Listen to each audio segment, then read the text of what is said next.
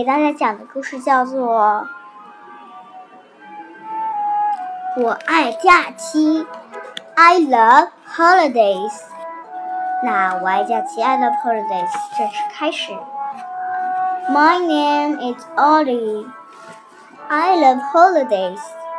我叫欧丽叶，我爱假期。Friend is coming too. Hooray! 弗莱德也来啦，真棒！I pick up shorts, Shares. shirts, and uh, splash, splash by the sea. 我捡起小贝壳，在海边泼水玩。I love the Waves. waves. 我喜欢海浪，and the waves love me. 海浪也喜欢我。I love to float, Float. float, watching the sky. 我喜欢漂浮着仰望天空。And see a turtle swimming by. 喜欢看 海龟游过。I love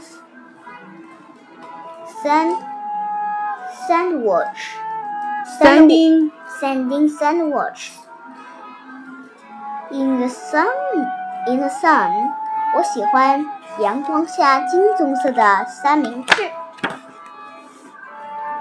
I love Darby Dripping. dripping ice cream.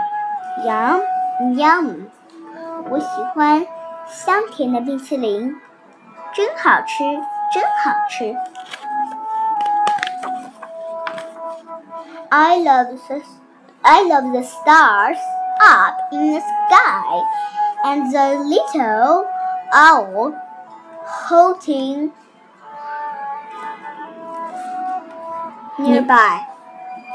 我喜欢星星身上的天空，小猫头小猫头鹰在附近欢叫，跳舞跳舞跳舞，哼，嘟喂嘟舞，嘟喂嘟。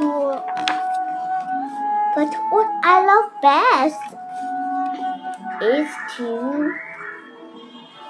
listen. Listen. Listen to the sea singing softly for Frank and me。但是我最喜欢听大海为我和弗莱德唱温柔的歌。好啦，那今天 I Love 系列的系列。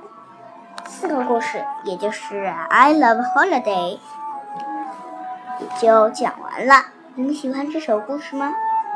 如果喜欢这首故事的话，可以听我讲，也可以边拿着一本书看哦。我的故事讲完了，C N，谢谢大家。